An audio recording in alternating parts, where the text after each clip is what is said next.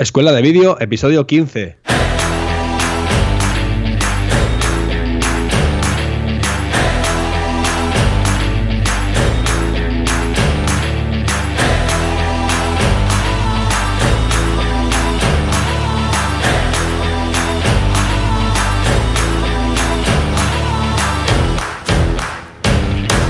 Hola y bienvenidos a Escuela de Vídeo, el podcast, el programa semanal donde hablamos de todo lo que se refiere al vídeo, desde la grabación, edición, flujos de trabajo, trucos y recomendaciones para dar otra perspectiva al mundo audiovisual, ya sea para ti un hobby o un trabajo. Así que si estáis preparadas y preparados, comenzamos.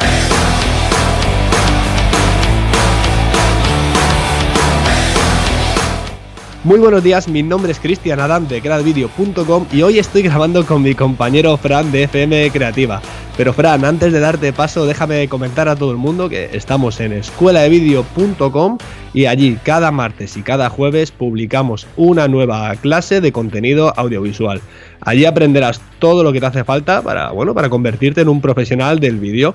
Actualmente estamos en pleno curso de grabación eh, de vídeo con cámaras DSLR y concretamente este martes pasado tuvimos la tercera clase que hablaba sobre las configuraciones esenciales de la cámara y el jueves tuvimos la segunda clase eh, sobre los objetivos. Vamos a empezar a ver todo el tema de los objetivos en las cámaras DSLR, enfocado, como siempre, al mundo del vídeo.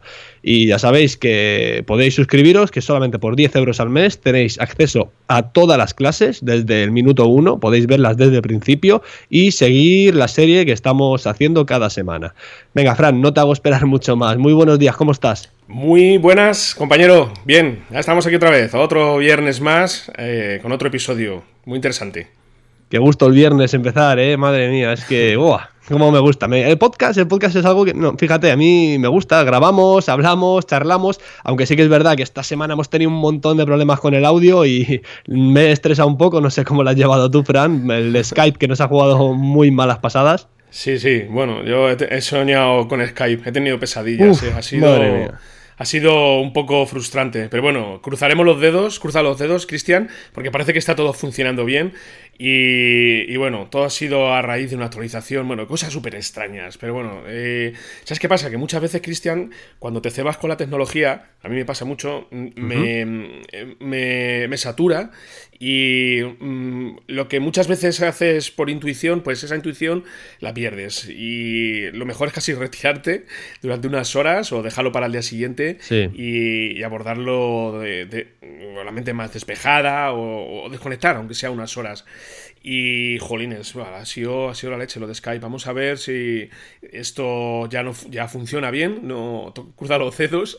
Y, bueno, pero, pero por lo demás, he estado trabajando esta semana con la nueva página de FM Creativa. He rediseñado completamente todo, toda la web. he dejado ya de trabajar con plantillas de ThemeForest. Eh, me voy directamente a trabajar ya con Genesis Framework sobre WordPress, porque la experiencia con, con los themes de, de ThemeForest no es todo lo buena que cabe esperar. Si es cierto que son plantillas muy atractivas, cuando entras en la página, en la plataforma, pues te llama muchísimo la atención, pero cuando ya estás trabajando con ella te das cuenta que eh, se te empiezan a instalar plugins ahí, cosas que a lo mejor ni necesitas, que, que, ya es que si las quieres quitar, no las puedes quitar, aunque no las necesites, y todo va más lento, mucho más ralentizado, eh, está todo como más saturado, ¿verdad, Cristian? Como más eh, lleno de contenido que, que, a ti no te vale. Y, y muchas veces, aunque llama mucho la atención y gusta, porque es muy atractivo, luego al final en la práctica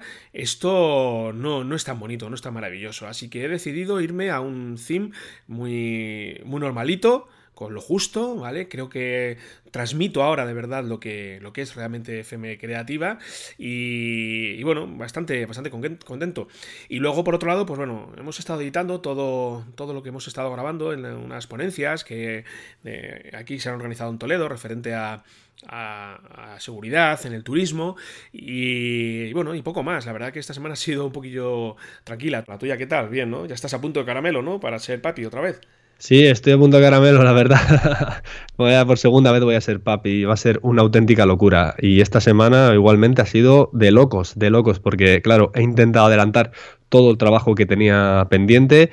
Fíjate que comenté hace un par de semanas que tenía que retocar mi web y es que no me da tiempo ni a tocarla y me da mucha rabia porque es que no tengo que hacerle el SEO sobre todo porque no la tengo ni siquiera posicionada, cosa que me da, me da rabia, pero es que por cuestiones de tiempo no he podido. Al final estoy funcionando de boca, en boca en boca, o sea, no, me gusta, o sea, está bien porque funciona, pero lo suyo sería también tener la presencia en Internet, que aunque tenga la página web necesito que esté posicionada. Fíjate, muchas veces posicionan mucho mejor los vídeos que tengo en los canales eh, de YouTube que, que, los que, la misma página web, así que eso hay que arreglarlo. Y por otro lado, hemos estado, bueno, he estado adelantando, adelantando todo el tema de, de los cursos que tenemos, estamos ahora, bueno, ya lo he comentado antes, en pleno curso de grabación de vídeo con cámaras DSLR, en escuelavideo.com, está adelantando todas las clases para, por si me pilla por si me pilla fuera o lo que sea y no puedo atender alguna para que estén todas ya preparadas para ir lanzándolas y, nada, así hemos estado, pues volviéndonos locos. Y además, Fran, eh, hemos tenido una consulta muy interesante por por correo electrónico. ¿Qué te parece? Si quieres la leemos y, la, comentamos en abierto porque además que es bastante interesante, es una duda que, puede surgir bastante a la gente. Sí, me parece muy bien. Venga, vamos a, vamos a ver qué tal.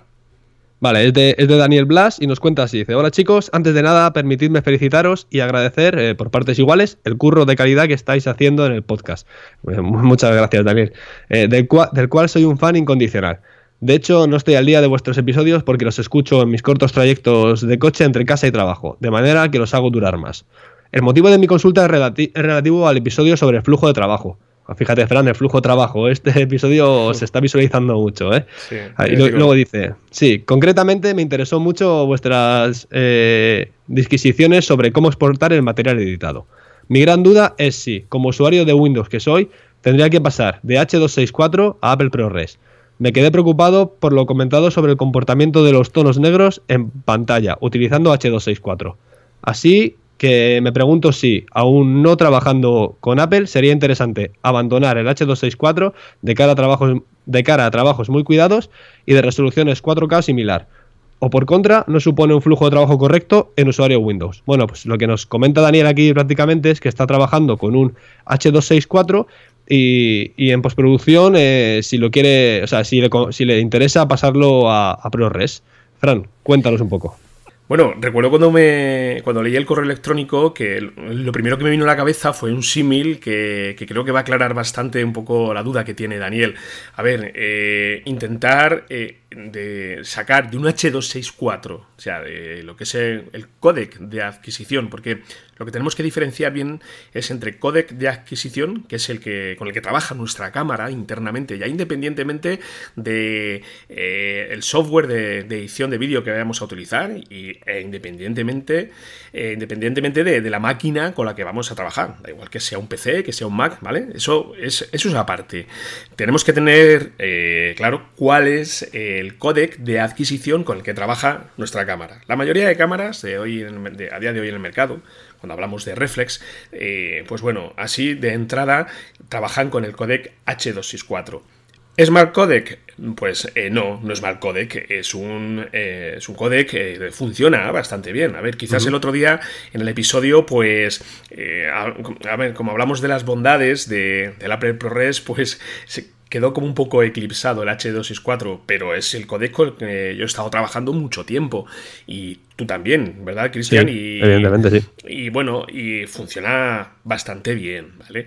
Eh, lo que sucede es que cuando trabajamos con este codec, eh, cuando eh, ya importamos en, nuestro, en nuestra aplicación de edición de vídeo, pues, claro, el material, eh, digamos, eh, la profundidad de color, eh, lo que es la compresión de la imagen, pues claro, mm, en determinadas ocasiones, determinadas ocasiones, sobre todo cuando tenemos que ir a correcciones de color, o por ejemplo, cuando tenemos que trabajar con chroma keys, pues no es el codec más adecuado, ¿vale? Porque no vamos a tener la, libertad y, bueno, la, fluidez o la garantía de hacer un trabajo que sea al final, pues lo que, lo que queremos ¿vale? Entonces, simplemente, Daniel, para que te quedes con la idea en la cabeza, editar, eh, perdón, eh, filmar eh, con H264 para luego editar en H264 no hay ningún problema.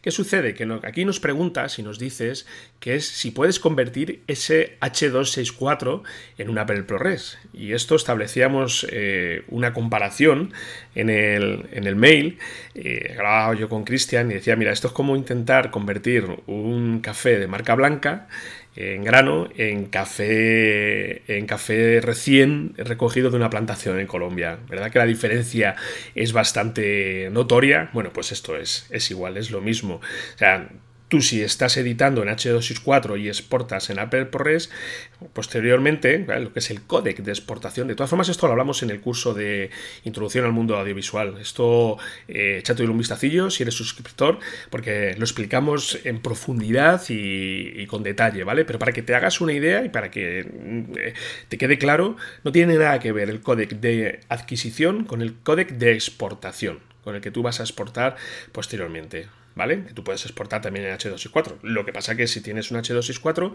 eh, cuando exportes un formato Apple ProRes, pues mm, de donde no hay no se puede sacar, ¿vale? Por decirlo de alguna manera. No sé, Cristian, ¿qué te parece? Yo lo veo así, por lo menos. Sí, es lo que estás hablando. Cuando grabas con una cámara DSLR es, es lo que sucede, porque la mayoría de las veces, excepto algún modelo tope de gama que tenga una salida HDMI de 10 bits externa, eh, estamos grabando en 8 bits, ¿sabes?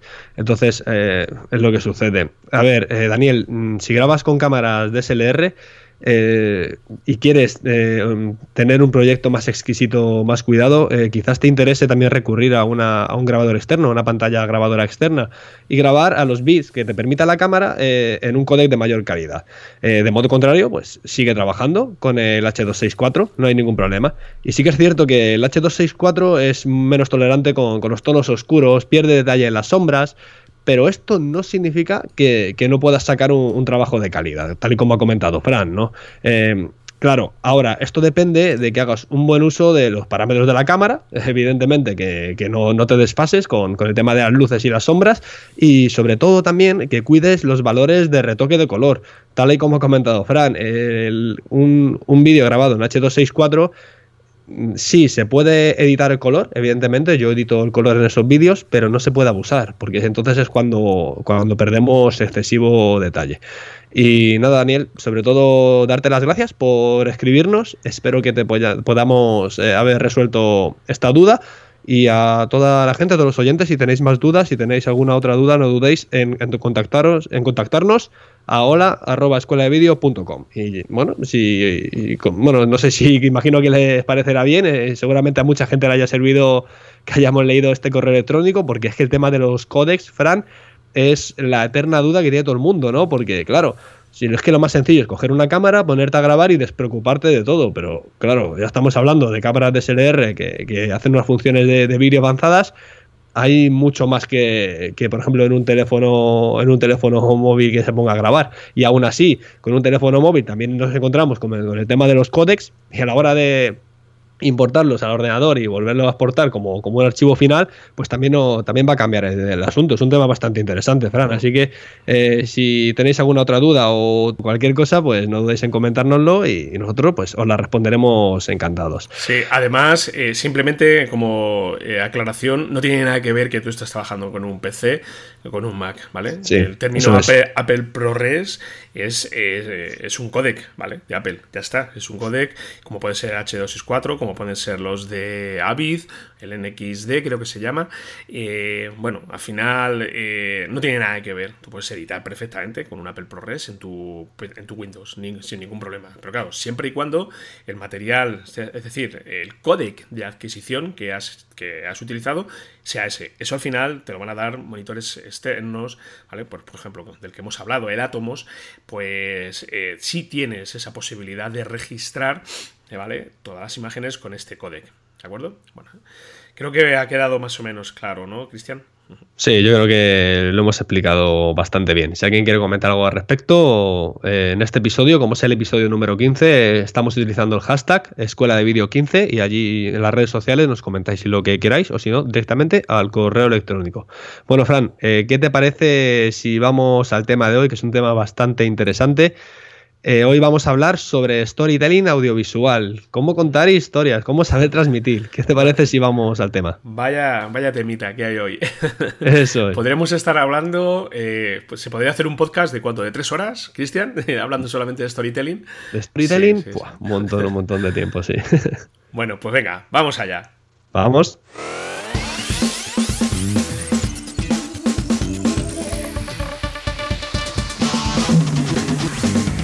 Bueno, Fran, el storytelling. ¿Cuántas veces has escuchado que el storytelling está de moda? Y oigo, oigo esto muchísimo y lo odio, porque realmente el storytelling es más viejo que, el hambre.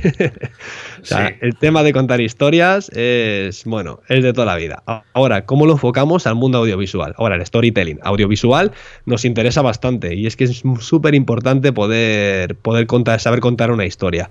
¿Cuántos vídeos estamos viendo? ¿Cuántos vídeos vemos que no nos dicen nada? ¿Cuántos vídeos empiezas a ver? Vídeos cortitos incluso de un minuto, un minuto y medio y no terminas de ver porque no te está transmitiendo, porque no te está contando nada, porque no tiene eh, esa fuerza en el mensaje. ¿Cuántos vídeos, Fran, has dejado de ver cortitos de un minuto, dos minutos, porque dices tú, vale, ¿y ahora? Eh, ¿Y ahora qué? Después de esto, ¿qué? Si es todo igual, no me está transmitiendo nada. Sí, claro. Eh, a ver, lo que tenemos que tener en cuenta es que de alguna manera eh, la gente nos va a dar, no sé, la gente, el espectador, eh, la gente que está viendo nuestro vídeo, nos va a dar un tiempo de gracia, por decirlo de alguna manera, con nuestro vídeo. Yo ese tiempo de gracia lo tengo estimado en unos 10 segundos aproximadamente. A ver, 10 segundos cuando estamos haciendo, por ejemplo, un vídeo promocional de algo muy en concreto. Esto es muy distinto que si, por ejemplo, estamos haciendo un vídeo de una boda, y sobre todo si son los novios los que están viendo el vídeo, pues te van a dar todo el tiempo del mundo. Pero por norma general, sobre todo estos vídeos que están en Facebook y que están pues en YouTube, eh, a ver, si en 10 segundos no transmitimos nada, la gente cierra. es muy atractivo, es. muy atractivo ver el play, comenzamos a verlo, pero si no, eh, si no transmitimos nada en este tiempo, la gente deja de ver el vídeo. Y esto, pues claro, hay que saber realmente cómo gestionarlo. Y aquí el storytelling eh, juega una baza, una baza fundamental, fundamental. Hay que saber realmente qué es lo que vamos a transmitir. Mm. Exactamente. Eh, además que esto lo tenemos, eh, no se trata de llegar a, un sitio y decir, venga, a ver, eh, me tengo que poner a grabar, ¿no? Nosotros que al final, Fran, somos los hombres orquesta, que tenemos que hacer al final de todo, no grabamos, editamos, gestionamos todos los rodajes, ¿no? necesitamos una guionización y un storyboard. A ver, un guion todo el mundo sabe lo que es y un storyboard, para que, para que nos hagamos una idea, es una especie de cómic de lo que vamos a grabar. Es el esquema de lo que vamos a grabar. Esto nos va a ayudar muchísimo a, realizar una historia de principio a fin, eh, de coger los tipos de plano y sobre todo, bueno, antes, antes de ponernos a dibujar, tenemos que tener como bien he dicho, pues el guion de la historia, ¿no? Hay una cosa, Frank, que, que, hago yo a, la hora de que cuando me contactan, lo primero que pregunto es eh, ¿para qué es el vídeo? O sea, ¿qué motivo tiene? ¿Qué finalidad tiene? Y dependiendo de lo que me digan, eh, se enfoca de una manera u otra. Porque sí que es verdad que a lo mejor te contrata una, una gran empresa que, que tiene guion definido, que quiere interpretar algo, pero hay mucha gente, lo hemos hablado, hay muchos clientes que te contratan sin saber exactamente lo que quieren. Y es aquí cuando tenemos que entrar nosotros como profesionales y elaborarles una historia, ¿no? Una historia que, exprese, que, diga algo. Si no, tú imagínate, Fran, que, que la diferencia de hacer un mal vídeo a un buen vídeo. Y ya no digo de calidad de imagen, sino de saber contar la historia a ver, si es verdad que habrá otro tipo de clientes que quieran algo en específico y que sea una patraña, pero si queremos hacer nuestro trabajo bien, siempre va a ser nuestra labor también de hacer de, asesores. Nosotros, que somos los hombres orquesta, luego hay gente especializada en muchísimos campos de la grabación, pero nosotros que grabamos, editamos y tocamos todos los palos, tenemos que ser los responsables de que esa historia salga bien. Eh, si el cliente se pone muy cabezota, pues oye, al final tendremos que hacerle caso, pero si nosotros mismos podemos elaborar una buena historia, será, bueno, pienso yo, en mi punto de vista, será nuestra responsabilidad. Claro, y al final. Sí. Y es que al final, bueno, ya independientemente de que tú eh, le, cuentes al cliente y le eduques en realmente qué es lo que hay que hacer, pues eh, tienes que ir a, lo que es el, día de, de, la filmación, de la grabación, tienes que ir ya con tu storytelling ya perfectamente elaborado. Me da igual que sea un storyboard, da igual que sea un guion escrito eh, a mano, en un papel, en la aplicación de notas de tu smartphone. Da igual, ¿vale? Pero que lleves al final una, una, referencia ¿vale? sobre la cual vas a trabajar después. Porque, eh, a ver, yo, levanto la mano aquí, he cometido el error de comenzar a, filmar algo, en, a grabar una promoción, un vídeo promocional o algo, a, a, descubrir, venga, a ver, ¿qué nos encontramos? Eso al final es casi, casi un suicidio, porque eh, de entrada, mm, eh, las horas que tú tienes destinadas para eh, mm, para grabar, vale, se te van a multiplicar por dos. Sí, pierde muchísimo tiempo, sí. Y, eso, claro, mm, cuando tú te reúnes con el cliente y hablas con él, pues eh, eso tienes que comentar, tienes que decir, bueno, lo primero que vamos a hacer es estructurar, estructurar un guion, vamos a ver realmente qué es lo que queremos transmitir, como tú bien dices, Cristian, vamos a elaborar un storyboard, vamos a definir, eh, digamos, cuáles son todas las partes del vídeo y en base a eso comenzamos a, eh, elaborar, a, grabar y luego posteriormente lo llevamos a edición. Porque cuando estés editando y tengas ahí tu guion, lo tengas ahí al lado, vas a ir a tiro hecho. Es que vas a, ir a, vas a, vas a tardar la mitad del tiempo. Mira, Fran, todo nos ha pasado que, hemos ido, sobre todo en los comienzos, hemos ido a lo loco a grabar, a lo, eh, voy a grabar aquí lo que pille, ¿no? Y claro, grabas, te vas ahí, no sé, con, con tres horas, dos horas de, de grabación eh, de clips grabados en, tu tarjeta, llega, llegas, la descargas en el ordenador, te pones a trabajar, empiezas a componer la historia dices, no, sobre la marcha. Hay mucha gente que trabaja sobre la marcha, yo no lo recomiendo. De repente compones la historia y dices, ostras, para unir este plano con este plano, me haría falta aquí una imagen de este tipo. Y ya te empiezas a dar cuenta. Y dices, mierda. y dices, esto lo tenía que haber planeado antes, ¿no? ¿Y ahora, ¿ahora qué hago? y esto, te, lo digo, ¿eh? me, ha pasado muchísimas veces, al principio, sobre todo al principio, muchísimas veces de, salir a grabar sin saber lo que iba a grabar, ¿no? Hasta que con el tiempo te vas dado cuenta que, cada vídeo requiere una preparación. Tenemos que tener en cuenta que el vídeo, al final, es un arte. Y como, como arte que es, tiene que ser bien interpretado. No se puede hacer de, de una manera cualquiera, ¿no? Eh, es, a ver, el, vídeo, el, cine, realmente es eh, la mezcla de. A ver si me sale la palabra. Es la mezcla de, la fotografía y del teatro, ¿no? O sea, fijaron, ¿no? Entonces, eh, claro, ¿en qué sucede en la fotografía? Que la composición tiene que ser, vamos, primordial, ¿no? Y tiene, y tiene que contar algo. Y, y tiene que expresar. Y en el teatro pasa exactamente lo mismo. En el teatro, eh, los movimientos, las luces. Pues ahora, si combinamos todo eso y lo juntamos en un vídeo, un vídeo que, claro, es que el vídeo, para mí, Fran, es una pasada, porque con el vídeo podemos crear lo que nos apetece, podemos cambiar de escenarios, podemos dar movimiento, poner eh, luz, poner sonido. Y todo eso, o sea, eh, esa composición. esa mezcla bien hecha, lo que nos va a hacer es, es una bomba, o sea, una bomba para, para bien, ¿no?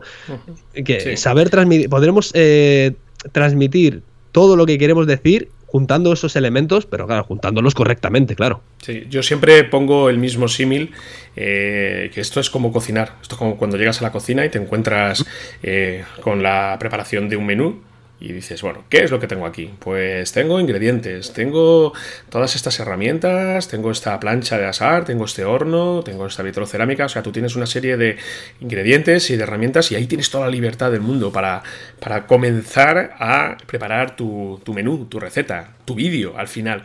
Al hilo un poco de lo que hablábamos, de lo que es la preparación del, de un storyboard y, bueno, de un guion, en definitiva, eh, va a haber situaciones y va a haber momentos, aplicaciones, perdón, eh, eh, situaciones que, que no, no, se van a ajustar a esto. por ejemplo, yo me acuerdo de hace tres años que tuve que realizar una filmación de un evento de aquí en mi ciudad, del Corpus Christi, y claro, esto es una procesión, las calles abarrotadas, ahí no tienes la libertad de tomarte, eh, decir, bueno, pues ahora eh, voy a, eh, tengo que hacer este plano y porque lo tengo escrito en el guion. No, hay momentos en los cuales sí que tenemos que ir a, la selva, por decirlo de alguna manera, y, y ahí ya es tu intuición, es eh, tu experiencia, sobre todo, sobre todo, sobre todo, tu experiencia. Y claro, sí, eh, es cierto que tienes que eh, ir con una idea ya en la cabeza de saber más o menos qué es lo que quieres hacer e intentarte adaptar luego a esas situaciones. Pero va a haber momentos en los cuales lo que, todo lo que es filmar con un guion previo, pues Mm, se va a quedar un poco, pues eso, como de lado, ¿vale? No, no, se va a dar esa situación, que muchas veces es lo ideal. Mm. Sí, mira, yo fíjate, eh, los oyentes ya lo saben, lo comentaré varias veces, yo me dedico a, grabar eventos deportivos, hacer vídeos promocionales y todas esas cositas, y sobre todo cuando me toca ir a un, a un evento, por ejemplo, un evento deportivo, siempre, eh, fíjate, aunque no es una situación controlada, que tú puedas sentarte pues con, quien sea y planearlo, es una situación más, más descontrolada a la hora de, de, ir a grabar allí, me planeo un guion, porque no es lo mismo ver un resumen de, imagínate, de una prueba de ciclismo, ¿vale? Em, desde, desde casa, con, un, con una persona narrándote la historia, a ir a grabar a un sitio, no tener un narrador y tener que contar una historia. ¿Cómo lo haces? Pues al final tienes que hacer una pequeña planificación previa, ¿no? Imagínate, llegas a, por poner un ejemplo, yo llego a los eventos, ¿no? Y tengo que saber qué preguntas hago a la gente, eh, a quién preguntar, eh, dónde enfocarles, eh, qué planos sacar, ¿no? Al final me estoy construyendo una historia. Luego está el evento entre medias Igual, eh, imagínate, gente que para en avituallamientos, gente que para pues en los servicios técnicos y tal. Eh, al final les preguntas, eh, hablas con ellos y finalmente cuando termina pues haces entrevistas a los ganadores. De alguna manera estás elaborando una historia, ¿no? No estás elaborando historia de principio a fin. Eh, porque claro, poner un vídeo de 3-4 minutos solamente con música e imágenes, en este caso estamos hablando de una prueba deportiva de ciclismo, de gente pasando en bici, al final te va a aburrir, porque dices tú, es que nada más que veo a gente montando en bici, no me están contando nada, no, no sé qué pasa, no sé qué sucede. Sí, veo que es una carrera, pero vale. ¿Y, que, de qué te sirve poner abajo, imagínate, eh, carrera en, en, Toledo, por poner algún sitio, ¿no? Y, ¿De qué te sirve? Si, vale, al final tampoco te está contando nada, te está diciendo dónde es y ya, ¿no? Al final se trata de contar una historia y de adaptarnos a, cada caso, a, cómo, a cómo lo hagamos en, cada momento. Eso es, muy importante, sí, sí. Sí, las, el ejemplo de, las bodas, que muchas veces eh, recurrimos a él, porque, bueno, ahí eh, hemos estado haciendo bodas y como bien decía José Antonio, mi compañero la semana pasada, es eh, una auténtica escuela de cine. Sí, sí. Es donde aprendes, aprendes de verdad. Y precisamente en las bodas es donde se dan estas situaciones. O sea, a ver, tú sabes cómo va a suceder, sabes qué es lo que va a pasar, más o menos. Sabes que tienes un, eh, primer momento en el cual pues, eh, eh, vas a casa de los novios, filmas a un novio, filmas a la novia, luego después llega lo que es la propia ceremonia. Después de la ceremonia tienes lo que es, digamos, los posados, luego ya te vas al restaurante. Más o menos tienes un esquema y más o menos sabes todo lo que va a suceder. Pero entre medias, entre medias suceden muchísimas cosas, muchísimas cosas. Y dependiendo de la boda, sucederán unas o sucederán otras. O sea, siempre vas a tener situaciones que, no has tenido en otras bodas. Y precisamente por eso es la, eh, yo, lo considero una, auténtica escuela. Ahí es donde aprendes bien, donde desarrollas tu intuición y donde con el tiempo y con la experiencia pues te haces, te haces a la manera de trabajar así y, es un ejemplo de, no ir a, una filmación, un rodaje con, una, con, un, con, con un guion, ¿vale? O sea que eso también tenemos que tenerlo en cuenta. A ver, lo ideal es que llegues, te prepares un documental y llegas ahí con tu guion o una entrevista y ahí ya de entrada vas a trabajar mucho más tranquilo. Eso, eso de entrada y, vas a trabajar más rápido y lo que pasa que también es cierto que muchas veces pierdes esa frescura, ¿verdad, Cristian? De esa, intensidad de, estar pendiente de ver qué surge y, de, precisamente eso, de desarrollar esas habilidades que muchas veces pues las tenemos ahí como dormidas, ¿sabes? ¿Me entiendes lo que te quiero decir, no? Sí, sí, sí, sí. Hay momentos que tienes que salirte un poco del guion. Eh, sabemos que las reglas están hechas para romperlas. O sea, nosotros estamos contando de que hay que contar una historia, evidentemente, pero se puede eh, construir una historia sobre la marcha, y más como es una boda que tú sabes eh, todos los pasos que, se van a dar, ¿no? Como dices tú, desde, desde el principio hasta el final, sabes en qué momento llega cada, cada situación. Pues esto es igual, sobre, sobre esas ocasiones sí que, puedes, sí que puedes improvisar. Incluso sobre lo que he contado yo, sobre un evento deportivo, puedes improvisar, pero siempre tener un esquema más o menos de lo que quieres sacar. claro, tú una boda, por ejemplo, la gente se casa, bueno, se casa más veces más que una vez en la vida, pero cuando tú vas a hacer una boda, esa boda es ese día y punto, ¿no? Entonces no te puedes perder ningún momento por estar mirando guiones, por estar mirando aquí qué tengo que decir, a ver si encuentro al, no sé, al suegro o a la suegra y mientras los novios están ahí, no sé, en un momento, en un, no sé, una puesta de sol, un momento acaramelados y te estás perdiendo, ¿no? O sea, no, eh, también tenemos que utilizar un poco la lógica, ¿no? Y, el sentido común es muy importante. Sí, a mí, a mí me gustaría simplemente, eh, porque me estoy acordando ahora mismo, eh, hay un videógrafo de bodas en España, que para mí es el referente, el top, el número uno, eh, que es Fran Montoro. Eh, pues Fran hace auténticas obras de arte, auténticas obras de arte de lo que es grabar, digamos así, a, mano alzada, por decirlo de alguna manera, ¿vale? Sí. sin guion. Vamos a dejar, si quieres, en las notas del programa un enlace a su canal en Vimeo para que lo veáis y os hagáis una idea, sobre todo, de lo que precisamente estamos queriendo decir. ¿Cómo? ¿Cómo? Con un, además, eh, Fran creo que trabaja con. Bueno, no sé, hace tiempo que no veo ningún trabajo suyo. Está más dedicado a otros menesteres, creo ahora, de formación, pero eh, él trabaja con un monopié, con su cámara, creo que incluso es una Canon, una Reflex y poco más, un buen micro y nada más. Bueno, y hace auténticas obras de arte, obras de arte. Lo vamos a dejar ahí para que los eh, oyentes le echen un vistacillo y por lo menos le, pueda servir un poco de inspiración. Mm. Sí, muchas veces menos es más. Fran, te digo, ¿qué te parece si damos algunos consejos, tips para, para que la gente pueda, bueno, para que pueda transmitir o hacer un storytelling de mejor calidad? Muy bien. Mira, yo por ejemplo, para empezar, si, te parece, te voy comentando pues el tema de los planos, ¿no? Eh, muchas veces eh, olvidamos este tema de los planos. Bueno, ya sabéis que tenemos eh, muchos tipos de plano. Por ejemplo, tenemos los planos según el encuadre, que sería plano general, plano americano, plano medio, etcétera, etcétera. Y luego tenemos los planos según el ángulo, que sería cenital, el picado contra picado. Bueno, yo me voy a referir en este caso los planos según el encuadre, ¿vale? Y el tip que os voy a dar es que no utilicéis siempre los mismos planos, sino que hagáis una combinación correcta de estos planos. En el ejemplo que, ha comentado Fran una boda, sí que sería interesante, por ejemplo, eh, mezclar todos los planos, es decir, imagínate, el, novio le está poniendo el anillo a la novia. Pues haces a lo mejor un primer plano, un plano, un plano de detalle del anillo, ¿no?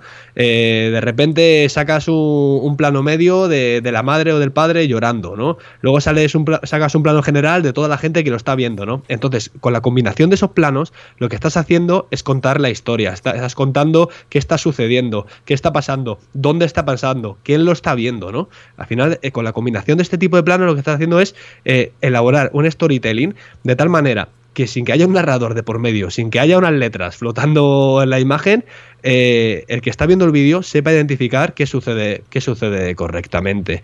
Imaginaros que lo hacemos al contrario, que nada más que sacamos plano, primeros planos o planos detalle, ¿vale? Tú imagínate, vale, sacas el anillo, vale, sacas la mirada de la novia, sacas el mirado del la mirada del novio, sacas la mirada de, la suegra o de la madre llorando, sacas la mirada de, o la mano del cura o de quien sea, ¿no?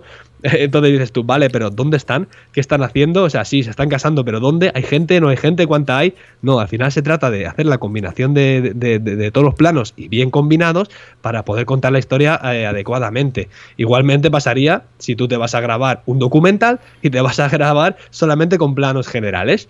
Estos planos generales que se suelen grabar con objetivos eh, gran angulares, eh, bueno, de 12 milímetros, de hasta los 18 milímetros.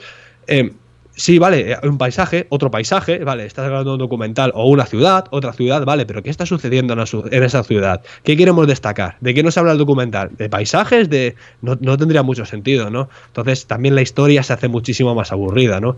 Es, muy complicado. Claro, por eso, eh, volviendo otra vez al ejemplo de la boda, eh, es importante, para mí es fundamental, que, que, la boda la cubran dos personas, dos operadores de cámara porque uno solo es tan tan difícil conseguir registrar todas esas, emociones de todas las personas, eh, esos planos eh, inversos, eh, pues por ejemplo, ver a la vez que el novio le está poniendo el anillo a la novia a la mano, pues ver, por ejemplo, un primer plano cerrado, un plano muy cerrado, mejor dicho, de, lo que es el momento en que le pone el anillo en el dedo y por otro lado, pues ver la cara de lo que es el novio, cómo se lo está poniendo. Bueno, al final todo esto son muchas combinaciones, ¿vale? Pero es cierto que cuantas más cámaras, cuanto más operadores de cámara mm, vayamos a la boda, pues claro, más posibilidades de eh, hacer un storytelling correcto tenemos. Es, para mí es importantísimo. Porque, y luego es que también, además de, lo, que, de lo que hablamos, eh, está todo lo que tiene que ver precisamente con los tipos de planos que hay, ¿verdad, Cristian? Y aquí es que aquí te puedes perder, porque, a ver, yo he llegado a ver hasta, no sé, como 12 o 13 eh, tipos de planos, planos cerrados, planos medios. A ver, siempre es, difícil eh, desde aquí, desde un podcast, poder explicar realmente cómo cómo, son los planos. Pero, ¿qué te parece, Cristian, si hacemos aunque sea un ejercicio de imaginación todos y contamos los que trabajamos más habitualmente, nosotros, ¿vale? Vale, venga, adelante, Fran. Yo, por ejemplo, eh, hago uso de, tres o cuatro planos. Tampoco me voy más allá de estos, que son el plano general, que un poco para presentar la escena, donde va a suceder todo. Eh, eh, trabajo con planos medios, ¿vale? O sea, por ejemplo, lo uso mucho para presentar a un personaje, a, una, a alguien que va a ser el protagonista.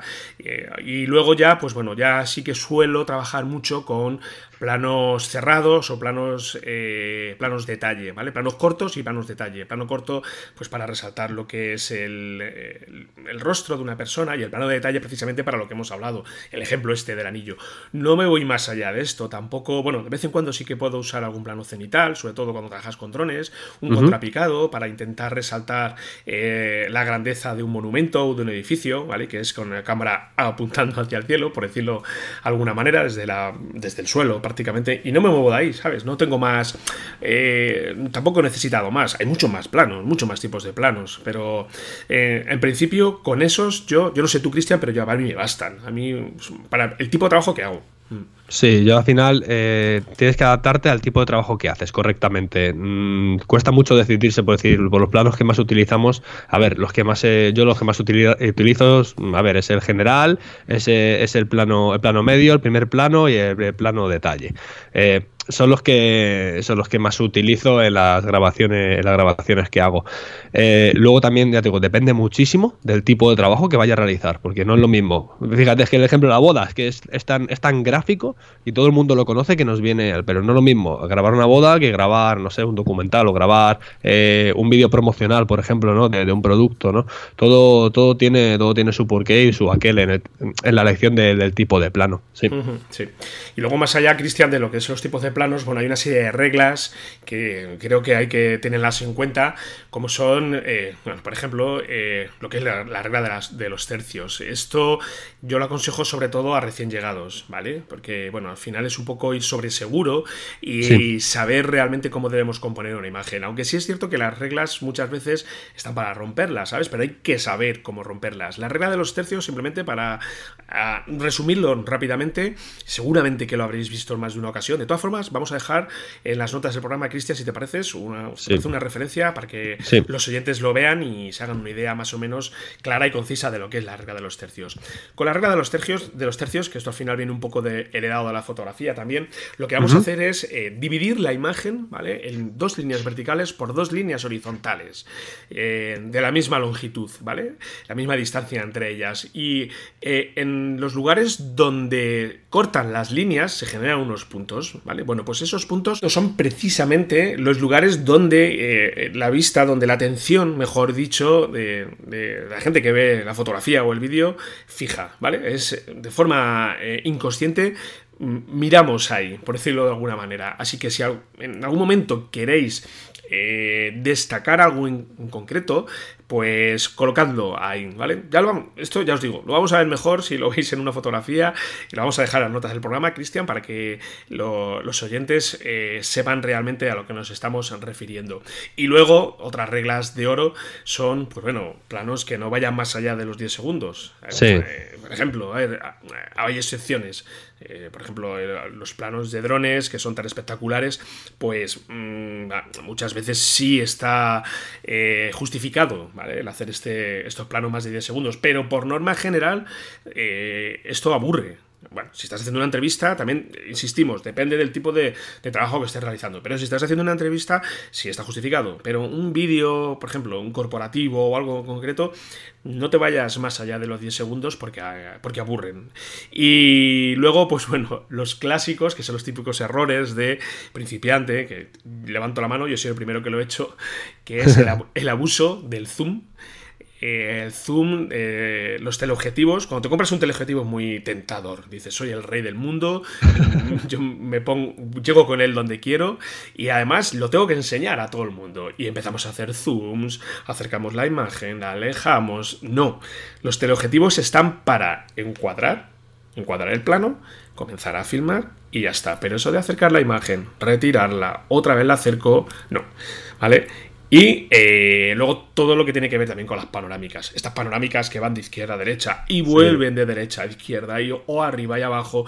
O esas panorámicas que van buscando al, protagonista y ahora para arriba y para abajo. Siempre digo lo mismo, poneros, poneros en el punto de vista de la gente que está viendo el vídeo. Lo mareas, lo mareas, o sea, y cuando te mareas, lo dejas de ver. Eh, panorámicas cortas eh, de izquierda a derecha para presentar algo en concreto. Si las hacéis despacio, bastante despacio, mucho mejor, ¿vale? Pero no, no abuséis, no abuséis de, las panorámicas. a mí, por ejemplo, las de arriba, abajo, abajo, arriba, me matan. Sí. me matan, ¿vale? Y quizás estas son las, las que bueno, los tips así más habituales que muchas veces, a ver, eh, cuando comenzamos a grabar por primera vez, pues eh, cometemos esos errores, ¿vale? Pero bueno, así ya de entrada, sabed que intentad evitarlo esto de la medida de lo posible, veréis cómo, cómo notáis un cambio sustancial en vuestros vídeos. Sí, yo voy a añadir una cosita más. Eh, lo voy a comentar, no es tema ya de grabación, sino es tema de postproducción y edición de vídeo mucha gente eh, se piensa que añadiendo, añadiendo un, look, un look, eh, no sé, un loot, perdón, no un look, bueno, da igual, un loot, eh, tiene un aspecto cinematográfico. A esto le suman, eh, bueno, le, acentúan mucho el aspect ratio, que bueno, para que os hagáis una idea, son las, eh, las barras, bueno, le meten las barras negras arriba y abajo, eh, las barras horizontales que tenemos arriba y abajo, se las acentúan un montón, o sea, sin ningún sentido, cortando hasta cabezas, y con esto piensan que ya tienen un vídeo cinematográfico que cuenta una historia. O sea, no, no, no.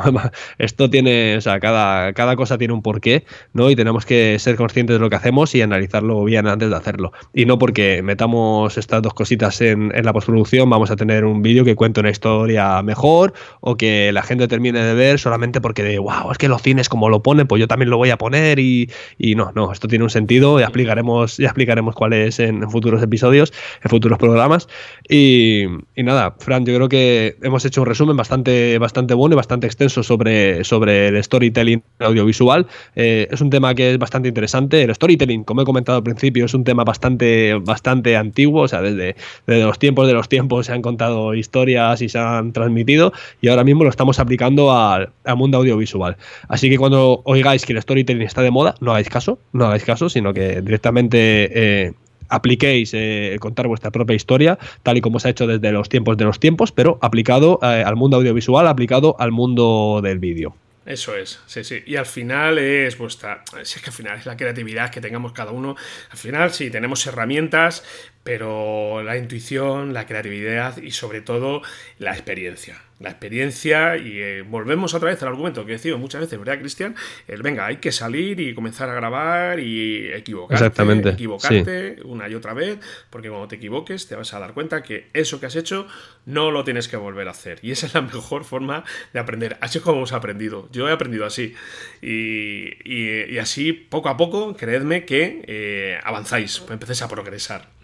Mirad, yo os propongo una cosita a todos los oyentes que nos estéis escuchando y digáis, vale, ¿y cómo puedo poner en práctica yo a, grabar vídeos con, historias? O vídeos, ya no con historias, sino vídeos que te transmitan algo, ¿no? Que eh, sacar vuestra cámara y en un sitio cualquiera, imaginaros, yo que saco al perro todos los días, podría colgarme la cámara al cuello y salir a grabar y de la nada intentar sacar un vídeo que enganche. Esto, con unas buenas tomas. Eh, con, un, con una buena edición y sobre todo con una buena música podremos conseguir, eh, incluso de la nada, digamos, de unas imágenes, lo voy a decir así, de unas imágenes de mierda, podremos sacar un vídeo que la gente termine de ver. Estoy hablando de vídeos cortitos, vídeo de 30 segundos, de un minuto, de un minuto y medio, no más. Eh, de una vuelta, que imagina, de 20 minutos, 30 minutos que salgáis al campo a grabar, intentar sacar de, de la nada eh, haciendo este ejercicio, eh, sacar un vídeo que valga la pena.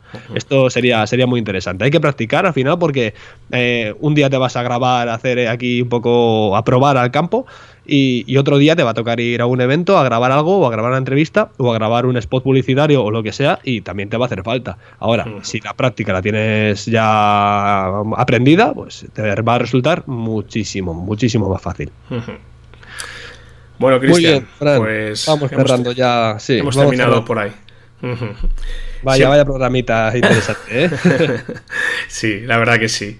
Bueno, ya sabéis todos que estamos en escueladevideo.com con en nuestra plataforma de, cursos online. Allí también podéis ver todos los podcasts. Estamos colgando, todas las escaletas. Y además estamos con los cursos, con clases todos los martes y todos los jueves del año y solamente por 10 euros al mes podréis eh, entrar, eh, suscribiros y acceder a todas las clases y a, todo el contenido premium que tenemos. Eh, si tenéis alguna duda, alguna sugerencia, pues no dudéis en contactarnos. Lo podéis hacer a través del formulario de contacto en escueladevideo.com barra contactar o si no directamente a hola arroba escueladevideo.com allí nos escribís un correo electrónico y igualmente no, nos contáis lo que queráis. Si no queréis escribirnos un correo electrónico, estamos eh, con el hashtag escuela de vídeo 15, que es el número de este episodio, así nos podéis comentar por las redes sociales cualquier cosa que se os ocurra. Y ya por último, sabéis que estamos en iBox, que es la plataforma que si tienes un teléfono Android o incluso por internet lo puedes ver también, eh, es la aplicación que te permite reproducir podcast. Allí buscáis escuela de vídeo, nos encontráis, nos dais un, un me gusta, nos ponéis un comentario y en, iTunes también estamos, allí nos ponéis 5 estrellas, os lo agradecemos mucho, igual con un comentario positivo, vamos, estaremos súper agradecidos. Y por último, YouTube, eh, Fran está colgando todos los en YouTube, eh, nos podéis encontrar también y allí podéis suscribiros al canal. Y si nos estás escuchando desde YouTube, pues danos un me gusta y ponnos un comentario, un comentario agradable. Así que nada, eh, Fran, vamos a dejar todo lo que hemos dicho en la nota del programa, de, vamos, en la escaleta del programa, en la página web. Y nada, nos vemos la próxima semana. Nos vemos por aquí, la próxima semana con más contenidos de valor. Vale, un abrazo para todos. Chao, chao.